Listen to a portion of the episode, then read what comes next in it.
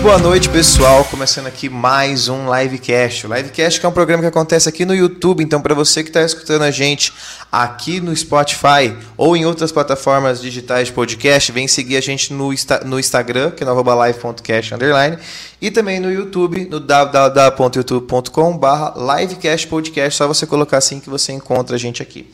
Eu sou o Matheus Barbosa, apresentador desse programa, e hoje no co-host junto comigo vai estar o Marcelo. Marcelo, se apresenta para a galera aí também. Oi, gente, boa noite para você que está assistindo o programa. Um bom dia, uma boa tarde também para você que está ouvindo no Spotify. Eu sou o Júnior, sou o co-host do programa de hoje.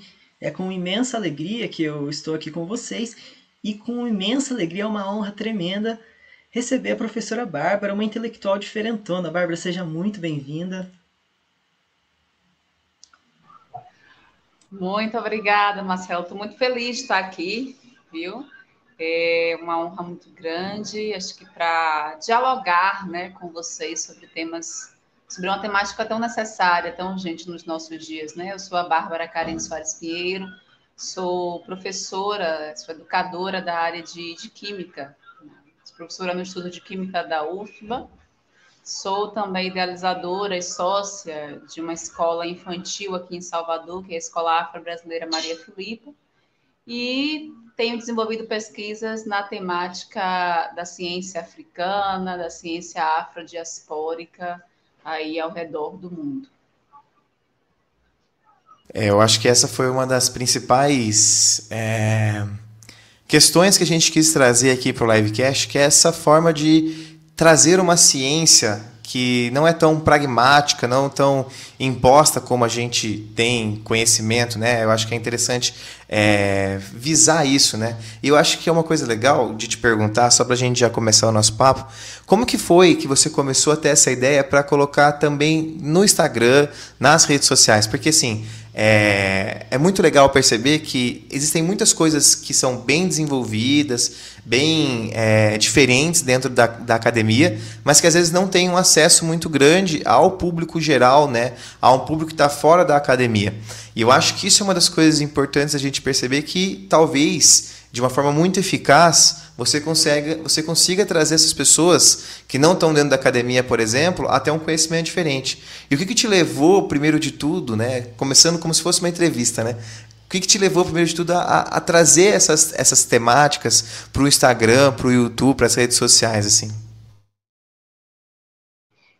Eu penso que a, a minha necessidade, é, enquanto mulher negra acadêmica, né, é, primeiro que essa, essa, esse eco dessa minha voz dentro da academia, apesar de ter crescido nos últimos tempos, não é algo tão né, tão forte assim, eu não consigo dialogar tanto dentro dela, né?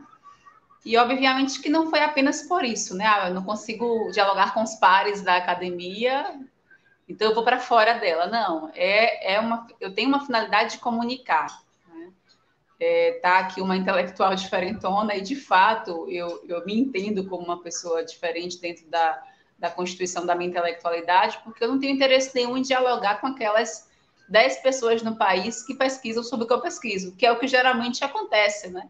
Esses diálogos acadêmicos, eles ficam ali dentro das pessoas, ah, vou fazer uma dissertação, busca lá a tese de fulano de tal que já falou sobre isso, né? Busca lá o trabalho, o artigo de fulano de tal, e aí você fica nessa ressonância, né, nesse diálogo interno, naquele grupinho nacional, ou quando, quando tem maior repercussão internacional ali. E o meu intuito não é pensar uma pesquisa que seja inócua, né? Assim, a, a pesquisa que eu desenvolvo é uma pesquisa de impacto social. Então, ela precisa chegar na sociedade. Né? É, então, para mim, foi não significa que faço apenas uma, uma divulgação científica de Instagram, né?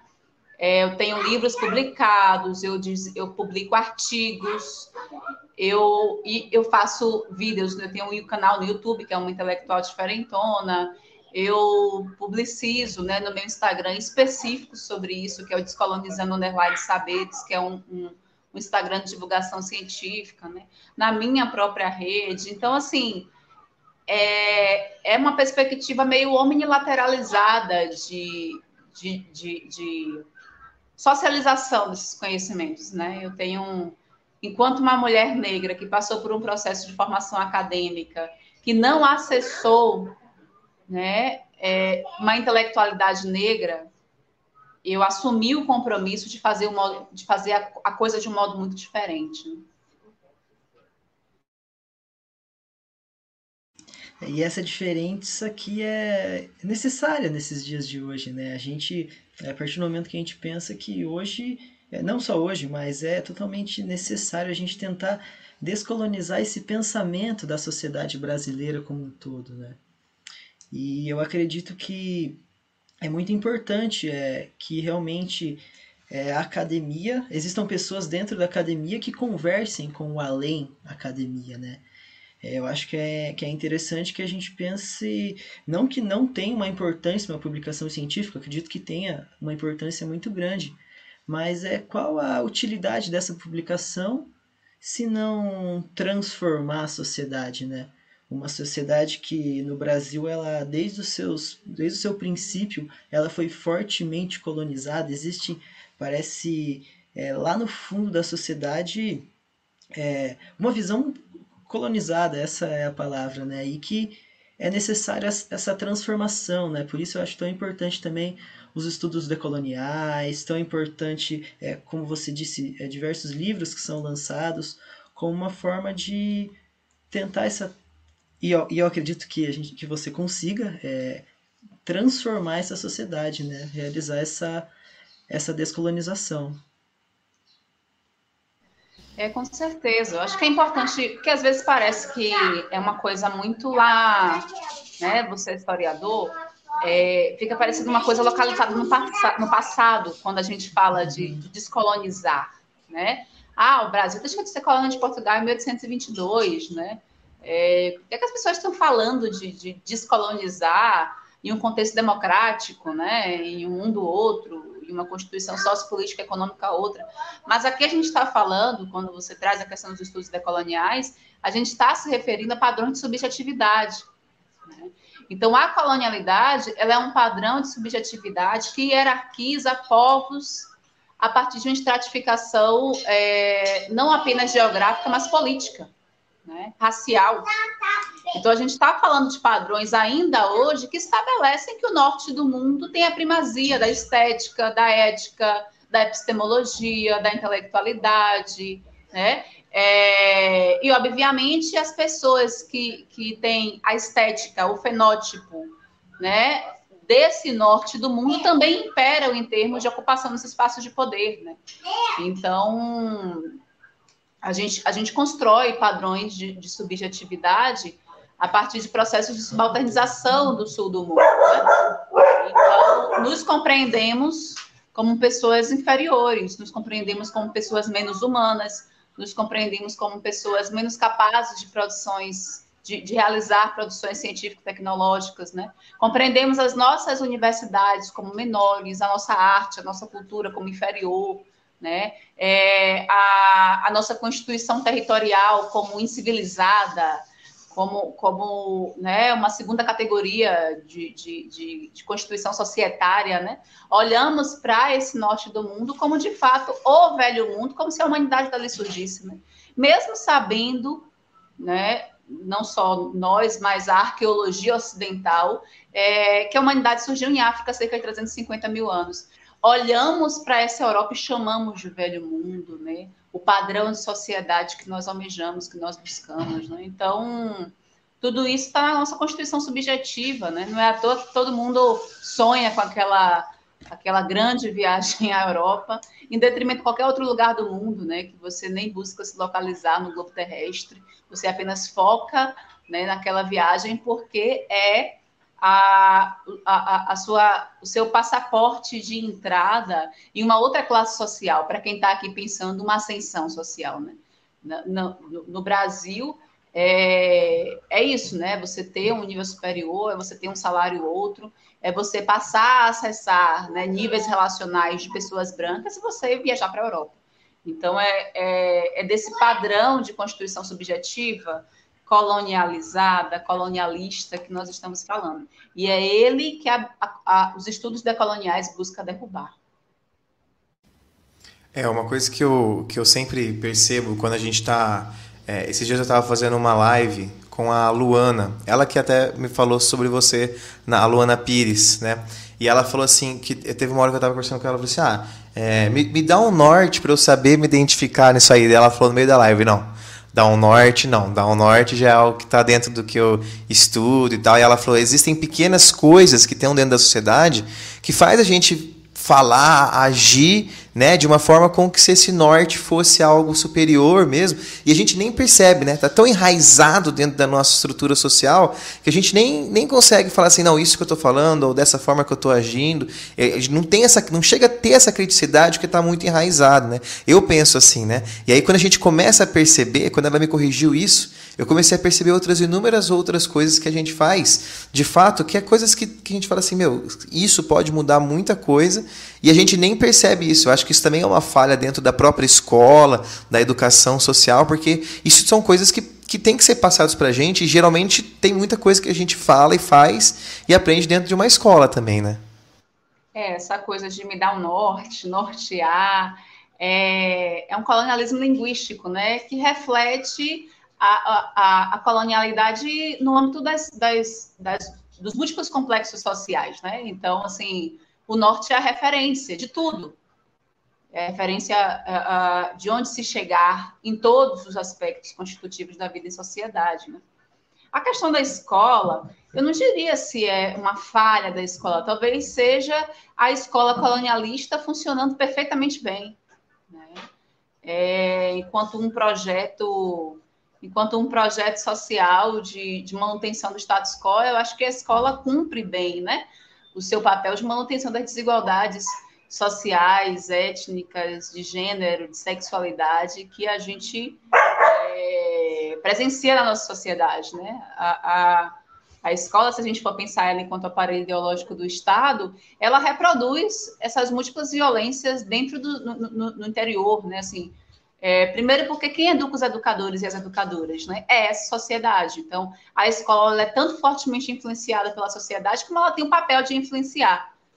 Entretanto, esse papel de influenciar a sociedade é no longo prazo, né? Porque a gente sempre tem aquele diálogo, né, de que as pessoas que estão sendo formadas no ambiente escolar, elas vão ocupar os diferentes complexos sociais, né? Então, são elas que vão ocupar os cargos da saúde, da política, é, no judiciário, na educação. Então, são elas que vão se espalhar pela sociedade, constituindo a, o que é a sociedade, né?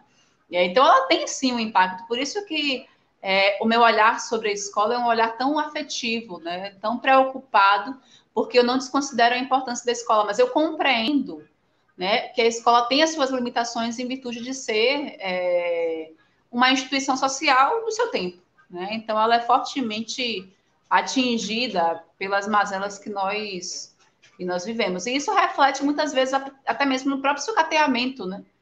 Da, do ambiente escolar, em termos de políticas públicas, né? Em termos de, de, é, de PECs, né? A gente está vivendo aí um contexto de PEC do teto dos gastos desde 2016, né? É, por 20 anos ah, na saúde na educação, né? Algo que impacta fortemente a, a, o ambiente escolar no quesito das políticas públicas, na melhoria do ambiente escolar, né? Então, se isso, se isso atravessa a dimensão objetiva, né, da escola, que é essa, essa dimensão material, obviamente que perpassa também a constituição subjetiva do espaço escolar, que é a dimensão curricular, né? Então, tem um currículo oculto aí que é desenvolvido porque domina a sociedade, né? É desenvolvido por quem corrobora com percepções colonialistas de que determinadas pessoas devem permanecer nos seus estados de dominação, né? É, e pessoas que lucram com isso, né? E aqui eu não estou querendo pensar numa ótica de é, é, esqueci a terminologia agora, mas tipo de, de, ah, tem um grupo de pessoas mais que dominam, sabe? Não é a ideia não é muito essa. A ideia é pensar de fato, né, que, que a escola é projetada por um conjunto de pessoas que mesmo muito bem intencionadas, elas falam de um lugar de classe, um lugar de raça muito bem estabelecido, né? Que é o lugar delas, né? Não, so, não somos nós pessoas negras, pessoas filhas da classe trabalhadora, majoritariamente mulheres, né? Pessoas trans, né? Eu sou uma mulher cis, mas no caso de pessoas trans, é, não, não, somos nós que estamos pensando a escola, né? A gente está sendo jogado dentro dela e vivendo a escola muitas vezes como um não lugar. E um não lugar de quê? Um não lugar de acolhida. Né? E eu percebo que a escola tem uma, uma questão muito importante que, a partir do momento que ela começa a trazer um certo ponto de criticidade, né, quando ela começa a trazer algumas outras é, algumas mudanças dentro dessa estrutura, o sucateamento ele começa a ser de fato uma alternativa do próprio sistema para que isso não aconteça, né? Eu acho que isso é, isso é exatamente, tirar da tua fala isso é, é muito evidente hoje a gente perceber isso. Eu, eu de, de fato tinha percebido, mas eu acho que tem muita gente que não percebe de fato que isso é uma, uma questão orquestrada, né? Acha que é tipo uma questão de realmente, ah, vamos cortar gastos aqui para questões econômicas e óbvio que dá para a gente é, ver uma nova uma nova estrutura, mas não temos governos que pensam nisso, né? Que, que os últimos dois governos de, né, do pós-golpe e agora né, do atual, a gente não vê um incentivo muito grande à, à, à educação, né? O investimento nessa educação. E, e o quanto, eu, esses dias eu estava conversando, não sei, não lembro com quem, é, é a pessoa estava falando para mim que a escola ela precisa ser um lugar de, de ensino apenas, mas não é isso só, né? É um local de vivência, né? Tem muita gente, por exemplo, que precisa se alimentar dentro da escola, ou precisa. Então, são realidades muito múltiplas dentro desse Brasilzão todo que a gente está aqui. A gente está numa, numa região aqui que é a região sul do país. Né? A gente está aqui próximo a Luana, a gente é de Londrina. E a gente vive uma realidade muito distinta de muitos cantos do Brasil, assim. Sabe? Eu acho que eu estava escutando hoje uma entrevista do Haddad e ele falou exatamente isso, que o Brasil ele tem biomas diferentes, culturas diferentes, e a gente tem que perceber o quanto tudo isso está influenciando dentro dessa estrutura social que a gente vive, né? E aí por isso essa importância dessa descolonização, em muitos sentidos, no lugar ali, quando a gente fala de outras regiões do Brasil que ainda precisam é, de mais investimentos em infraestrutura no sentido de acolhimento mesmo, mas, em, mas cada local do Brasil tem a sua necessidade, né? São necessidades diferentes. Em muitos lugares você tem uma infraestrutura, mas aí você tem outra, outra coisa que faz com que a gente se movimente nessa nessa ordem, né? Que se impõe ali dentro do, do sistema. É muito louco pensar nisso, né? É muito louco como que o Brasil ele, ele se enquadra num país que esse dia eu estava lendo e aí era um livro que falava sobre é, se o marxismo ainda era útil. E aí no livro estava perguntando assim, estava falando da onde o, o subdesenvolvimento vem, de onde que a gente é subdesenvolvido, quem que impõe isso para a gente? Né? Tipo assim, a gente, a gente afirma que a gente é subdesenvolvido, mas ele nunca questionou por que, que a gente é subdesenvolvido. Né? Eu acho que isso é uma frase que me marcou muito assim, dentro dessa minha leitura, porque é uma coisa que falta mesmo. Assim, o brasileiro ele, ele, ele precisa de muitos mais questionamentos que a gente nem, nem sabe. Né? Tem muitas realidades e essas, e essas realidades vão tendo seus questionamentos. Né? Não sei se deu para entender o meu raciocínio. Sim, com certeza. Eu, eu... Enfim, eu penso que a, a escola, né, ela de fato é esse projeto, óbvio, não ontologicamente, ou seja, não na, na lógica de construção da escola. A escola, no meu entendimento, ela é um espaço de socialização dos conhecimentos igual dos conhecimentos sistemáticos produzidos historicamente pelo coletivo de homens e mulheres, né? Então, é um espaço de transmissão do conhecimento, não numa perspectiva cognitivista, né, de que eu transmito e suas anteninhas captam, não é essa lógica. É uma lógica sócio-histórica. Então, assim, a gente não precisa, cada geração, é, reinventar a roda. A gente se apropria de um legado sócio-histórico, né, que é transmitido de geração em geração, e a escola tem um papel crucial nisso. Né? Sem, o que seria o mundo sem a instituição escolar? Seria um completo vazio de conhecimento em pouquíssimo tempo. Ah, mas tem a possibilidade de acessar hoje com as tecnologias, né? Mas não é um conhecimento sistemático. É, a escola tem essa dimensão de trazer a sistematicidade do conhecimento a partir de uma lógica curricular, né? A gente não sabe bem o que estudar, como estudar. E quando a gente busca o que estudar a partir do, do, do reflexo das tecnologias, a gente está amparado pelo currículo escolar, por exemplo.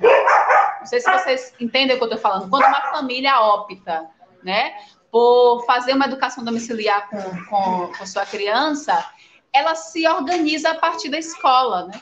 Então, na escola, nesse contexto, estudaria isso, estudaria aquilo outro, contrata possivelmente para quem está em outro estágio.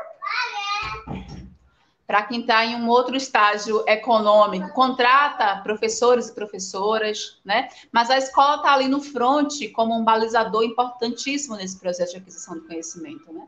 E de socialização. Então, de fato, que quando eu digo ontologicamente, é nesse sentido da sua gênese. A escola ela não surge para servir a classe burguesa. Mas, obviamente, que dentro da construção social ela é apropriada e incorporada, como todos os complexos sociais nesse sentido. Quando a gente vai pensar a saúde, quando a gente vai pensar a educação, quando a gente vai pensar o judiciário, está tudo servindo né, ao Deus do mercado. Está né? tá, tá, tá, tá, tudo servindo a, a, uma determinada classe social que domina essa sociedade. Né? Então, a escola não foge a essa regra. Felizmente, a gente tem estruturas né, é, de organização é, das categorias que vivem no espaço escolar, né? organização estudantil, organização da, da classe docente, dos outros profissionais da educação, no sentido de construírem uma frente de resistência a esse processo de apropriação da escola é, numa ótica mercadológica. Né? Mas é, é, eu penso que é uma, uma, uma, Isso que você traz, né? É, é uma questão muito importante para a gente, inclusive, acrescer, porque eu acho que é um passo que a gente já consegue dar, né? O movimento estudantil, os sindicatos, conseguem, dentro de uma ótica classista, reivindicar direitos para o ambiente escolar. Mas ainda não chegou no patamar de pensar questões étnicas, no meu entendimento, na minha leitura. Não chegou ainda no patamar de problematizar o currículo dentro de uma percepção decolonial. Ainda está muito ok que Pedro Álvares Cabral descobriu o Brasil. Mesmo a gente tendo um fóssil como o fóssil de Luzia, né? que é a, a, o fóssil mais antigo que gente, humano que a gente tem, que foi encontrado no Brasil, há uns 1.300 anos, indicando fortemente uma expansão marítima africana há quase 12 mil anos. É o que faz todo sentido dentro de uma ótica, né? De um contexto pré-humanitário de Pangeia, enfim. É, faz todo sentido dentro da lógica de que a África é um grande continente, e obviamente, como todo continente é cercado por oceanos, e percorre esses oceanos, né, assim, é, é, é trafega, né, se, se desloca é, no bloco continental a partir dessa dimensão oceânica, portanto, conhece, são conhecedores de engenharia naval, de engenharia de pesca. Então, eram povos que, com esses conhecimentos técnicos, tecnológicos, conseguiram chegar até aqui, né? Mas isso a escola, a escola mesmo ainda, né, nesses setores progressistas, progressistas da resistência escolar, não pautam. Não pautam. A gente tem legislações que prevêem a educação indígena e africana no espaço escolar a Lei 10.639, que é uma lei de 2003, né, que, que prevê a obrigatoriedade né, do ensino de cultura e história africana e afro-brasileira nos currículos escolares, e a, e a Lei 11.645 de 2008, que além da história, da história, ai, da história e cultura africana e afro-brasileira, pauta também a história e cultura ameríndia. Né? E, e onde que isso está? Isso está no 20 de novembro? Está na Semana da Consciência Negra, Novembro Negro, apenas. E é apenas nesse contexto que nós somos negros no Brasil? É apenas nesse contexto que nós somos assassinados pela nossa estampa, pela cor da nossa pele no Brasil? É apenas nesse contexto que a população indígena necessita fortemente demarcar seu território? É apenas nesse contexto do abril indígena ou do novembro negro? Né? Não é. A nossa existência é atravessada é, pelos reflexos que a nossa constituição estética apresenta nessa sociedade. Né? Então, obviamente que pensar a cultura e história africana e indígena no cenário escolar deveria ser uma, uma, uma abordagem educacional transversalizada, né? que pensasse um projeto educacional que atravessasse todo o ano letivo, porque essa é a nossa constituição social. Nós somos formados né, por cerca de 56% da população negra. Além de cachorro, eu tenho filho. Tá bom? É, nós somos formados por mais de 56% de população negra, né? Nós temos mais de 300 povos indígenas é, no interior do nosso país. Então, como pensar a representação desses povos se a gente acessa apenas uma cultura branca, eurocentrada, que não nos representa, né? Uma história única que nós não nos localizamos, né? Então, eu, eu penso que é muito importante a gente trazer é, o movimento social no sentido da resistência dentro do espaço escolar para essa reflexão também, né? Porque enquanto a gente fica apenas na reflexão no que concerne a problematização da base produtiva, né? Apenas na questão da, de, de, classes, a gente não compreende o mundo que está à nossa volta, né? Na, nas suas singularidades. A gente compreende uma questão né, é, é relativa a, ao modo de produção capitalista e como que as, a, a, a superestrutura se relaciona né, com a, essas microestruturas, mas nós não compreendemos as dinâmicas internas, né? Dessas pessoas, desses atores, dessas atrizes que ocupam os espaços escolares. Né? É, esses dias eu estava fazendo uma pesquisa, já se fala, Júnior, só, só complementar, que era uma. É, eu fui dar uma aula, eu sou professor de geografia, e aí eu fui dar uma aula sobre essa. Uma, uma diferença de um, uma diferença territorial mesmo, de como que o território ele, ele se dispõe, né? Para as pessoas ali. E aí, uma coisa que me chocou muito é a quantidade, por exemplo, de pessoas que é, são como, como é a estrutura da representatividade política de entre pessoas é, brancas e pessoas pretas, né? Isso é, é, é, muito é muito é muito difícil você ver que essa representatividade que é o que dá um acolhimento, né, nos teria que dar né, esse acolhimento, essa, essa, essa local de, de importância, como isso ainda está muito dominado, né? E como isso não, não muda de, de fato, né? É, a gente vê, por exemplo, diferenças em moradias, diferença em ganhos, e isso, isso é o básico, né? Se você for ver outras estruturas, por exemplo, na academia, é muito, é muito, é muito existente e muita gente, tipo, trazendo esse processo de, de, de um entendimento de que isso não existe, né? Tipo assim, até o próprio o nosso próprio despresidente fala que é uma coisa que não existe o racismo no Brasil ainda, e a gente vê que isso de fato existe muito, né? Tipo, são coisas que que é por isso que ele ele fala que, que não existe, né? Porque ele não para ele é uma normalidade o que acontece, né? E para muitas pessoas também. E isso a gente precisa parar de, de normalizar isso. E aí, isso que eu acho muito maluco de, de pensar que a gente tem um acesso a isso em muitos momentos para poder conseguir ter essa, essa visão, né? Porque assim, eu é, imagino que a gente precisa ter esse debate em tudo que é canto da, da sociedade. Ele não é um, um, um, negócio só, vamos conversar só com quem está na periferia sobre isso, vamos conversar só com quem está na, na classe alta. Tem que ser algo para um geral para se ter uma conscientização. Né?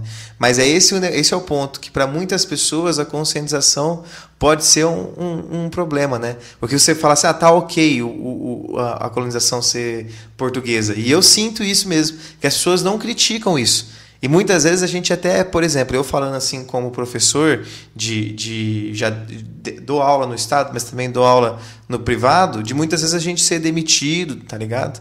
De ser de acontecer coisas que acontecem se você não agradou o que o que tem que quem tem que agradar ali, né? Então é, é muito triste ver isso, né? Eu não, não sei, Júnior, você quer falar alguma coisa sobre isso? Porque você queria falar e eu te interrompi, foi mal, cara. Não, imagina, Bárbara, eu falo depois. Se você quiser comentar a fala do Barbosa agora, tá tranquilo. Não, o, o, que, eu, o que eu quero falar sobre, sobre isso, né? É, acho que você tocou num ponto muito crucial, né? Assim, de que não é para falar apenas de racismo na periferia, né? Tipo assim, ah, eu estou aqui para. Óbvio, né? Que tem uma questão de uma sobrevivência docente você tem que, você tem que utilizar as estratégias né, discursivas é, mais, mais sofisticadas para levar esse debate né, para as classes altas, de modo que elas não sejam demitidas da escola, óbvio, né? Mas se a gente for pensar dentro, assim, fora dessa ordem da escola na disputa público-privado, a gente, a gente, primeiro, porque o racismo é estrutural e estruturante.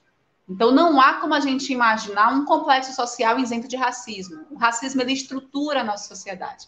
É o racismo que faz com que, quando eu vou falar aqui algumas profissões, vocês vão pensar um tipo de pessoa, e quando eu falar outras profissões, vocês vão pensar outros tipos de pessoa. Por exemplo, médico, engenheiro, advogado, é, governador, vereador, presidente. Estou falando tudo no masculino também, porque isso já implica né, muitas questões.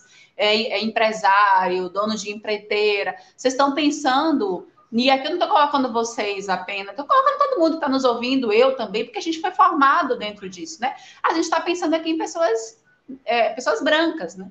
E quando a gente fala empregado doméstica, quando a gente fala de servente, a gente fala de serviços gerais, a gente fala, enfim, de uma série de profissões que são fundamentais para o desenvolvimento da sociedade, mas que são tidas como subcategorias profissionais, né?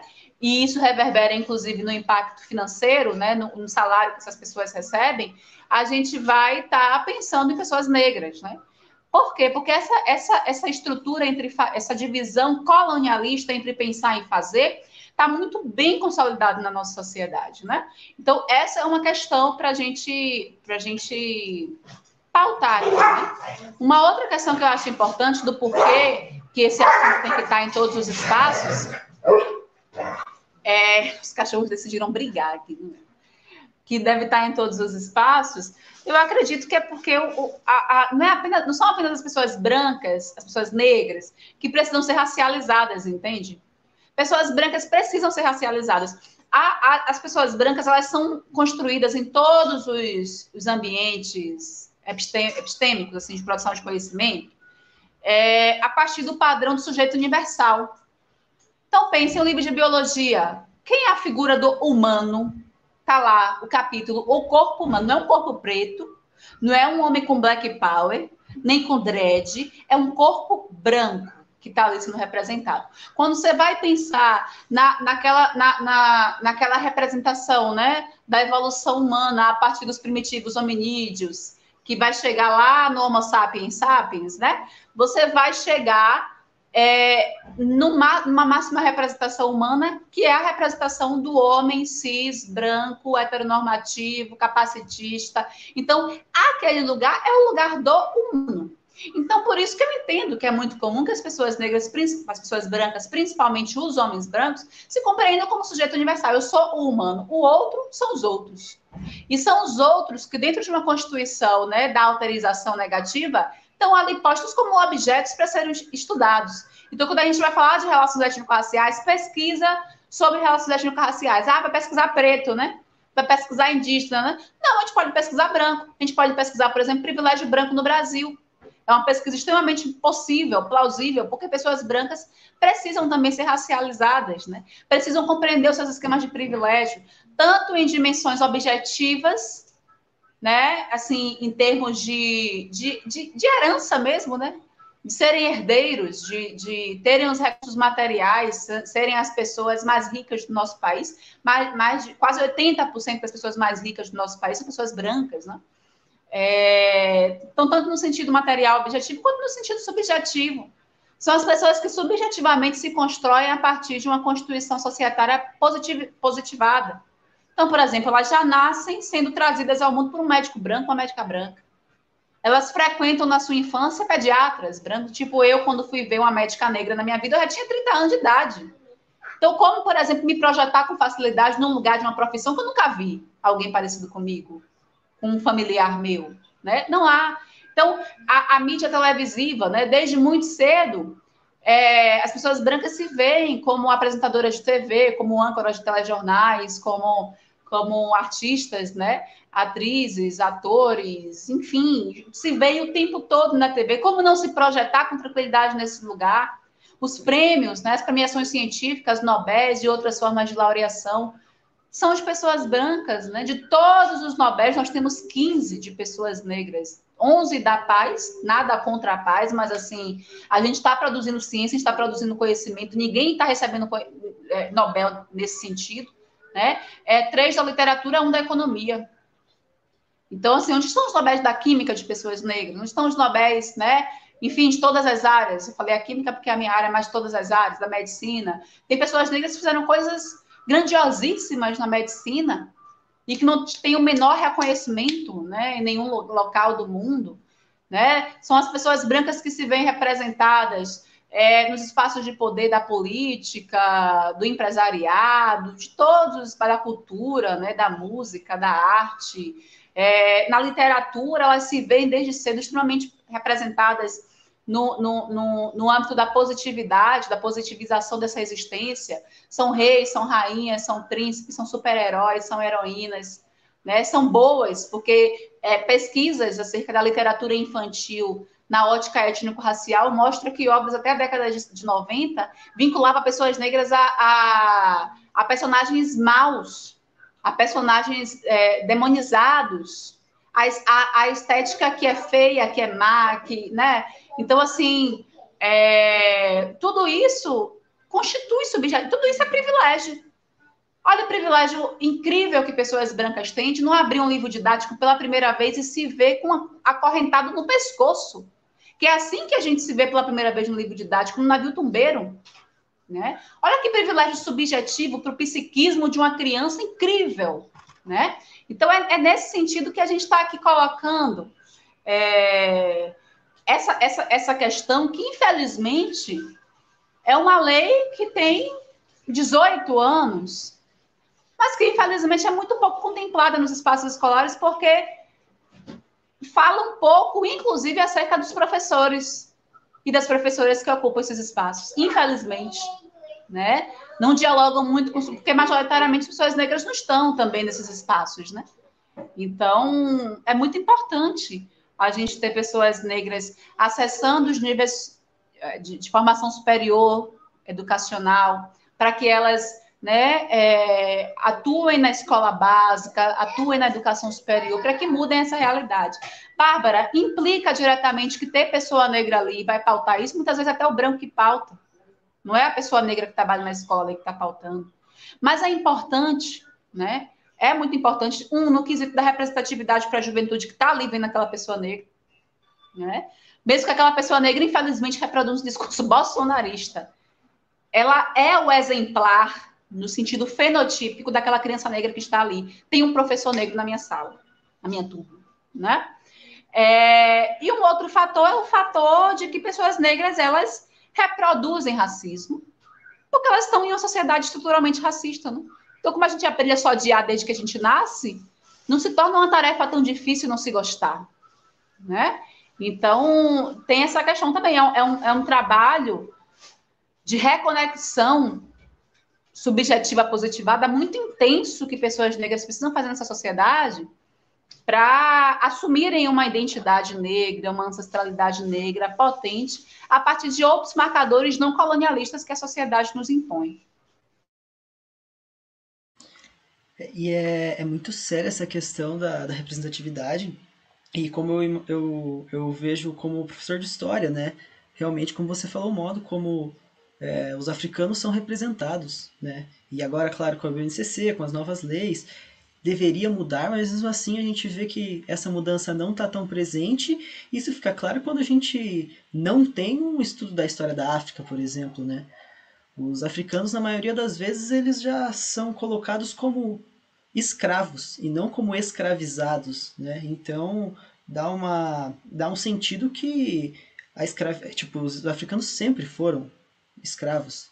E não, então a gente não estuda, por exemplo, que a própria humanidade veio da África. Na verdade, até se estuda, mas é, se estuda a humanidade veio da África e existe uma lacuna, né, onde a história da África só vai aparecer de novo lá com as invasões europeias.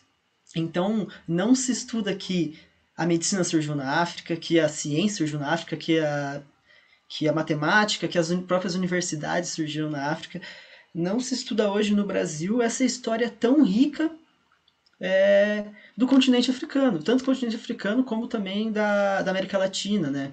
Não se estuda também a história, a história da América Latina, dos povos originários. E só esse estudo, essa questão de, de você entender a sua origem, eu acho que isso é muito importante. E ainda mais importante é a presença de um, de um professor negro é, ensinando essa história da África, é claro que eu, como um homem branco, eu me vejo também na responsabilidade de, de realizar esse estudo, esse ensino des, descolonial. Mas eu acredito que a questão da, da representatividade mesmo, sabe? É muito importante. E eu acredito, é, talvez seja uma esperança da minha parte, eu acredito que nos últimos anos o número de, de, de, negros na universidade aumentou muito, e isso é muito importante. E eu imagino então que nos próximos anos a gente vai ter ainda mais professores negros ocupando os espaços nas escolas, é, ocupando espaço é, não só nas escolas, mas em toda a sociedade. Então, é uma, uma certa esperança, sabe, que eu tenho, que eu tenho no meu coração, que as coisas tendem a melhorar, apesar da gente estar tá passando por um período é, totalmente complicado em nosso país. Eu acredito que todas essas leis, essa obrigatoriedade, é, mesmo que não seja totalmente é, colocada em prática do estudo da história da África, desses estudos descoloniais, acredito que bem mais que antigamente é, ela está acontecendo. Se a gente pensar que é, 50 anos atrás a gente tinha educação moral e cívica nas escolas, né? E hoje a gente tem uma história mais desconstruída que é, deveria, pelo menos, é, é, problematizar a história do mundo, problematizar o eurocentrismo, a gente tem uma sociologia, uma filosofia que busca é, criar uma criticidade nos estudantes. Então, eu acredito, eu espero que, que isso aconteça, mas eu acho que o Brasil tende a, a melhorar nesse sentido, sabe? Talvez seja uma esperança, não sei se essa esperança minha está correta, mas, enfim, eu acho que é a esperança que serve de combustível para a gente é, continuar lutando, para a gente continuar é tentando transformar o mundo, né? Eu acho, eu acho muito importante você falar de combustível de luta, porque às vezes me, me dá uma impressão de que a gente pensar em uma melhoria histórica linear gera uma apatia dos movimentos uh, uh, sociais organizados, né, no sentido de, de garantir a continuidade desses avanços, né? É como se fosse algo que naturalmente fosse acontecer. Então, tipo, se há 50 anos atrás a gente tinha educação moral e cívica e hoje a gente já debate questões decoloniais no currículo, daqui a 50 anos a gente, tá, a gente vai estar tá em outro patamar da educação brasileira. Mas isso, isso, e a gente já falou aqui, né? A escola, ela, ela reflete o seu tempo, né? E a gente, por exemplo, hoje vive um contexto de disputa é, absurdo no nosso país, né? Sem dúvida alguma, grande parte da população brasileira hoje, se você perguntar se gostaria, né, de que voltasse a educação moral e cívica, de tirar história, geografia, é, sociologia, filosofia, diria que sim, né? Diria que tranquilamente, sim, que não presta para nada, que coisa de, de, de, maconheiro, de gente que corre nu na universidade, gente que não faz nada, não produz pesquisa, nada, né? coisa de vagabundo, que só presta para formar comunista, né? É, muita gente na nossa, na nossa sociedade hoje diria isso, né? Então a gente precisa pensar sempre a partir desse lugar da resistência, né? Sempre a partir de um lugar que, infelizmente, acho que a população negra desenvolveu, né? Um lugar psicopatológico da desconfiança. A gente está sempre muito desconfiado em todos os espaços, né? Seja desconfiado da, da, enfim, da abordagem policial, seja desconfiado do tutelamento do branco é, é, progressista, né, que se mostra para a gente como empático, mas que muitas vezes nos infantiliza, seja é, desconfiado da perda de direitos em determinados locais, né? Então a gente está sempre muito tenso, a gente está sempre muito armado fora dos espaços de aquilombamento, né? é, fora dos, dos, nossos espaços de representação, que, que representatividade, como nós compreendemos a partir da Audre Lorde, é um espaço de segurança, né? É aquele espaço que a gente respira, né? Então, acho que a gente, a gente hoje, a gente realmente precisa manter um pouco dessa, dessa atenção da ausência do respiro para continuar né, na manutenção dos direitos adquiridos, né? Foram lutas históricas seculares, quando a gente vai pensar nessas leis que eu apresentei, todo o bojo de leis de ações afirmativas, por exemplo, mesmo dentro de um contexto de um governo do PT, mesmo dentro de um contexto de governo progressista, a gente não teve o óbvio. Que era, porra, por exemplo, na UNEB aqui, quando, quando a primeira reitora negra, né, a professora Ivete Sacramento, em 2002, implementa, junto com a, UFR, com a UERJ, as cotas para pessoas negras nas universidades, ela implementa uma coisa óbvia. Olha, é cota para negro, então é cota para negro na porra toda. É cota para negro na graduação, na pós, no concurso público, e tem que ter política de permanência. Caralho, como é as pessoas não pensaram nisso? Aí vão implementar as cotas no âmbito federal com a Lei 12.711, 2012. Aí, 12, é, aí 2014, a Lei 12.790, 12.990, que é a lei que prevê né, cotas de pessoas negras em concursos públicos, cotas profissionais. Aí, em 2016, a portaria 13 de 2016 da CAPES, que prevê cotas para pessoas negras é, na pós-graduação, reservas de vagas. Tá entendendo o que eu estou colocando? Tipo, lá em 2003, o currículo. Cara, se precisa de reparação para esse povo, então vamos dar reparação em todas as dimensões. Mas a coisa é a conta-gotas, a coisa é na homeopatia, porque a gente não está tão convencido disso. Né? Então, há uma luta secular de um movimento negro que parte desde um contexto no Brasil, né, de um contexto de uma luta quilombola, abolicionista, pós-abolicionista, frente negrina, é, é, é, da, da, do MNU, né, da Marcha Zumbi dos Palmares, do Teatro Experimental do Negro, da Marcha de Mulheres Negras para Brasília, uma, uma luta histórica desse povo que culmina nessas ações afirmativas, obviamente, dentro de um contexto governamental possível. Não seria no governo da UFHC, muito menos no governo Bolsonaro. É dentro de um contexto possível. Mas ainda assim, com muitas disputas. Mas ainda assim, por quê? Porque essa política brasileira, ainda uma política de esquerda, é branca. Né? Vamos pensar quem são esses líderes sindicais, vamos pensar quem são esses líderes de partido, Vamos pensar que essas pessoas que estão sendo, né, é, é, tendo suas candidaturas fortemente financiadas, não são as pessoas negras, as pessoas trans, né, que passam por esses processos partidários de, de, de, de vereança ou de se candidatar a outros cargos públicos na política, né? Não são. Então, assim, ainda dentro dos nossos espaços de esquerda, a gente tem essas contradições que precisamos enfrentar. Não dá para a gente ficar né, é, partindo do pressuposto de que a gente vive as maravilhas, porque não vive, porque essas contradições. Lembra de que a questão é estrutural? Tá aqui também, né? É, e eu acho que a gente está num momento que a gente precisa ter um, um olhar muito mais, mais crítico, principalmente por conta da pandemia, né? Como a pandemia ela vem modificando tudo isso, principalmente o acesso à educação, que é muito difícil, né? Quem lá no Brasil tem de fato uma internet de qualidade para assistir uma aula em AD?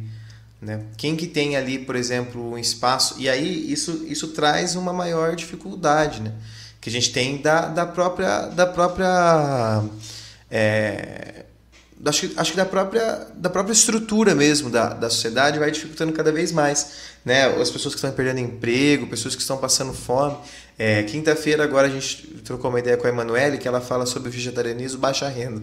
Né? Que ela fala qual é a dificuldade de ser vegetariano, por exemplo, dentro de, de, uma, de uma renda mais baixa.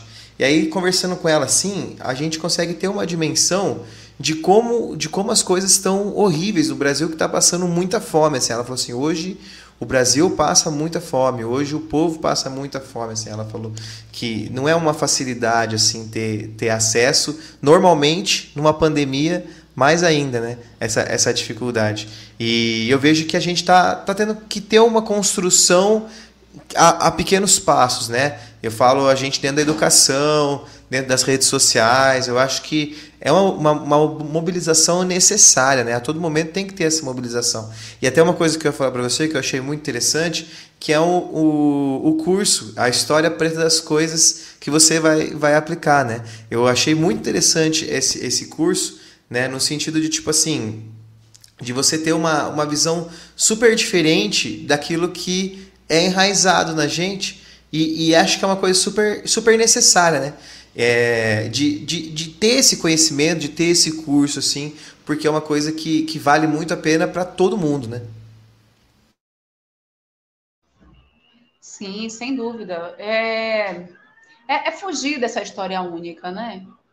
A gente tem uma história única narrada pelo colonizador, né? Por quem domina a narrativa historiográfica, né?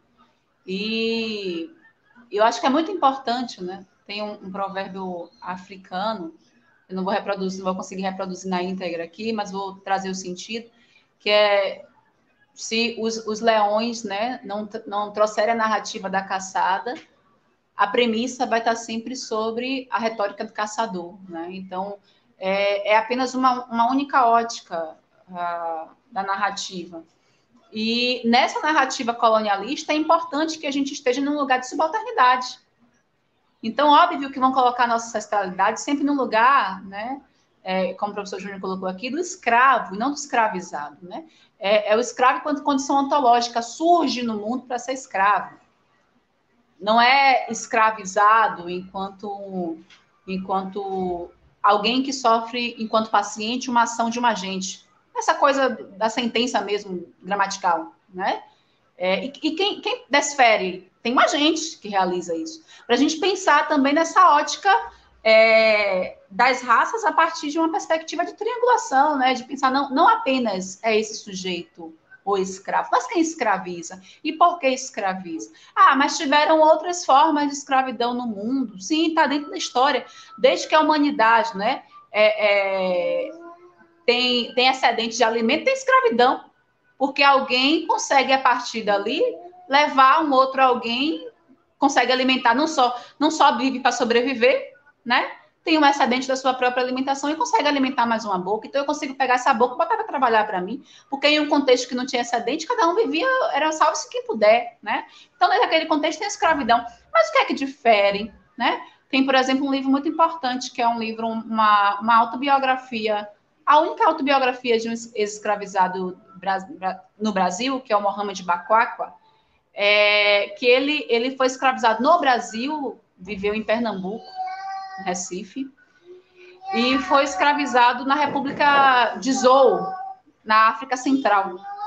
E ele conta que lá em Zou é, era uma, uma escravidão por outras ordens, como nós já conhecemos, por exemplo, dentro da Constituição greco-romana de escravidão por dívida, de escravidão por conflito, né, de grupos étnicos, e, enfim, então você poderia pagar de diferentes preços a, a, sua escravidão, que era temporal. A mãe dele, por exemplo, chegou lá, pagou o que ele devia e ele foi liberado, foi libertado. Né? E o grau de, de desumanização nesse processo de escravidão era outro.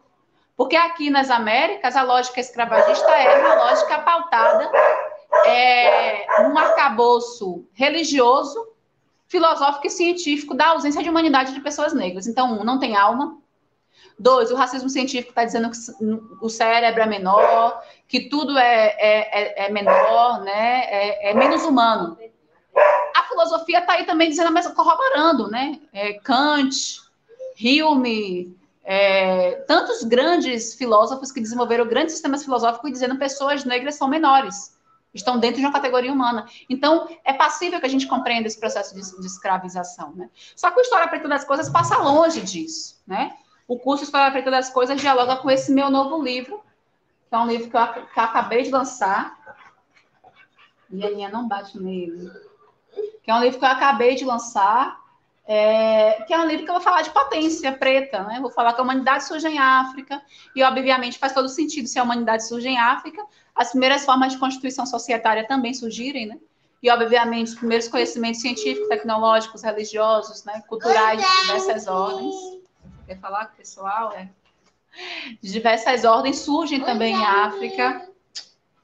Ai, fale com o povo. Oi, Eu sou Iana, sou Ana. filha da Probárbara. Olá, E pronto, vai lá. É, Então é muito nesse sentido, né? Ele veio da ideia, assim, ano passado eu publiquei Mulheres Negras na Ciência, que é esse livro aqui que eu apresento ah, muita parte da minha, a minha demanda pessoal, né? Que demanda pessoal? De uma mulher que se formou numa universidade federal em Salvador, que é a cidade mais negra do mundo fora do continente africano, tem cerca de 84% de população negra nessa cidade, e eu não vi nenhuma professora parecida comigo, nem na graduação, nem no mestrado, nem no doutorado. Não li nenhuma mulher parecida comigo. Então, me projetei em um lugar de intelectualidade muito distante de mim, né? Então, eu saí da universidade, a primeira coisa que eu comecei a fazer, muito de um modo de um modo muito, muito, muito infantil, inclusive, foi procurar personalidades negras. E aí, quando eu vi, eu ficava tão feliz que eu publicava no Facebook. Ia publicando essas mulheres no Facebook. E aí o pessoal falou, Bárbara, sistematiza isso, bota num, no, no Instagram, por exemplo, uma página. Aí que eu crio a página. Quando eu crio a página, o pessoal fala, poxa, escreve o livro. E aí as coisas foram se, se desenrolando, né? É, e anterior, em 2018, a gente publicou esse livro aqui, né? Que é o Descolonizando Saberes, a Lei 10.639 no Ensino de Ciências. Eu e a professora Catemari, né? Que é uma mulher preta da física, a gente se juntou para, juntamente com alguns estudantes de uma disciplina que a gente deu na pós-graduação, né? Que falava sobre ciência africana e afrodiaspórica, é, pensar essas leis 10.639, que geralmente as pessoas pensam que é apenas para a literatura, para artes, para história, né? Não pensam que é para química, para física, para biologia, né? Então a gente pensou em mecanismos de, de articulação, né, dessas questões na educação escolar básica. Então, é isso, já que você falou do curso, está todo mundo convidado. O curso vai ser no finalzinho desse, desse mês, se não me engano, dias 27 e 28 de maio.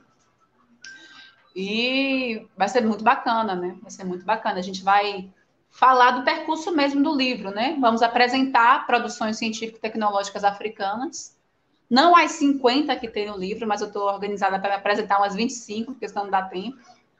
E aí, no outro dia, a gente vai fazer uma discussão mais teórica mesmo, né? Sobre decolonialidade, sobre filosofia Ubuntu, é, sobre o porquê, a, a partir de uma, de uma cosmopercepção africana, né? Da afrocentricidade, é, a ciência africana não é reconhecida enquanto ciência no Ocidente. Então, vai ser uma discussão mais de base epistemológica, ou seja, da natureza da produção do conhecimento mesmo.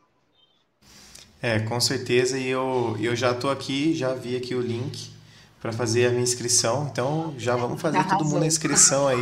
Porque eu acho que é muito importante, gente, principalmente para quem é professor também, que está dentro de, uma, de, um, de um ensino básico ali, para tentar ter uma, uma outra visão também, né? Eu na faculdade, enquanto você falava, eu lembrava muito de uma professora minha que ela me deu aula de ensino em geografia. A matéria dela era de ensino em geografia. E aí ela falou muito disso. A gente pegava, é, eu até achava meio chato na época, mas hoje eu vejo a importância que isso tem. De você pegar os materiais didáticos na mão, assim, ó, e ir folheando e vendo. Ela falou, veja como que são as estruturas, as demonstrações, as figuras. E isso foi muito importante para mim, para ver como é diferente. E aí hoje eu, eu monto material didático, né? Eu tenho um, semanal, eu monto um material didático para uma escola que eu trabalho. É uma escola que a gente não tem material didático fixo, a gente que monta o próprio material didático ali semanalmente. E aí eu tento sempre fazer essa demonstração, assim, né? Por exemplo, ah, você vai estudar é, grupos étnicos, aí que você estuda os grupos indígenas, os africanos, igual você falou anteriormente. Eu sempre tento trazer uma visão que, que tenta trazer um, um acolhimento por conta dessa professora que me ensinou muito. Então eu acho que é, foi um momento ali da faculdade que mudou muito minha cabeça. Eu acho que isso, esses cursos, todas essas oportunidades que a gente tem, são momentos que fazem a gente perceber uma coisa óbvia que talvez não esteja tão perceptível assim. Né? Então eu acho que é muito importante. Eu já vou até obrigar o Marcelo a fazer o curso junto comigo também. Tá bom? Não quero saber, Júnior. Ah, não, com certeza. É, vou fazer, já tá certo isso. E, mas eu acho que é isso a gente chegou a uma hora de programa, né? Que é mais ou menos o tempinho que a gente gosta. Dava pra gente falar muito mais coisa aqui, dava pra gente ficar mais muito tempo. Com certeza, mas aí numa outra oportunidade, né? Para você que está vendo pelo YouTube, para você que está escutando a gente pelas plataformas de podcast, manda para a gente lá no DM se você quer uma parte 2 com a Bárbara. Eu com certeza quero aí mais para frente. Com certeza o papo foi muito bom, foi muito é, é muito enriquecedor fazer esses programas para mim porque eu conheço visões e até assim, a gente está conversando de longe, né? Você está em outro estado que eu. E a gente consegue ter essa troca muito legal hoje e tomara que as pessoas tenham aproveitado. Mas para a gente finalizar o nosso programa, a gente sempre deixa um último momento para o convidado e para a convidada, para que eles possam deixar um, um questionamento final para quem está escutando, os nossos espectadores, sobre o tema de hoje. Então, esse momento é hora da gente fechar com a chave de ouro aí para a gente poder ter esse programa concluído com sucesso. Ah, gente, tá acabando, né? Passou tão rapidinho. Um papo quando é bom, assim, quando é gostoso, a gente pisca o olho e acaba. quando é aquela coisa chata, a gente fala, meu Deus, não tô acreditando que não passa esse relógio. Mas que bom, né? Que bom, que foi muito agradável e com certeza vai ser para quem está nos, nos ouvindo, né? Eu acho que eu queria deixar é, duas, duas questões aqui, né? Uma, uma acerca sobre desses padrões de colonialidade, né? Assim, é, o que nós sabemos, a gente precisa se perguntar de onde eu sei e como eu sei, né? E por que eu sei apenas acerca disso, não acerca de outras coisas, né?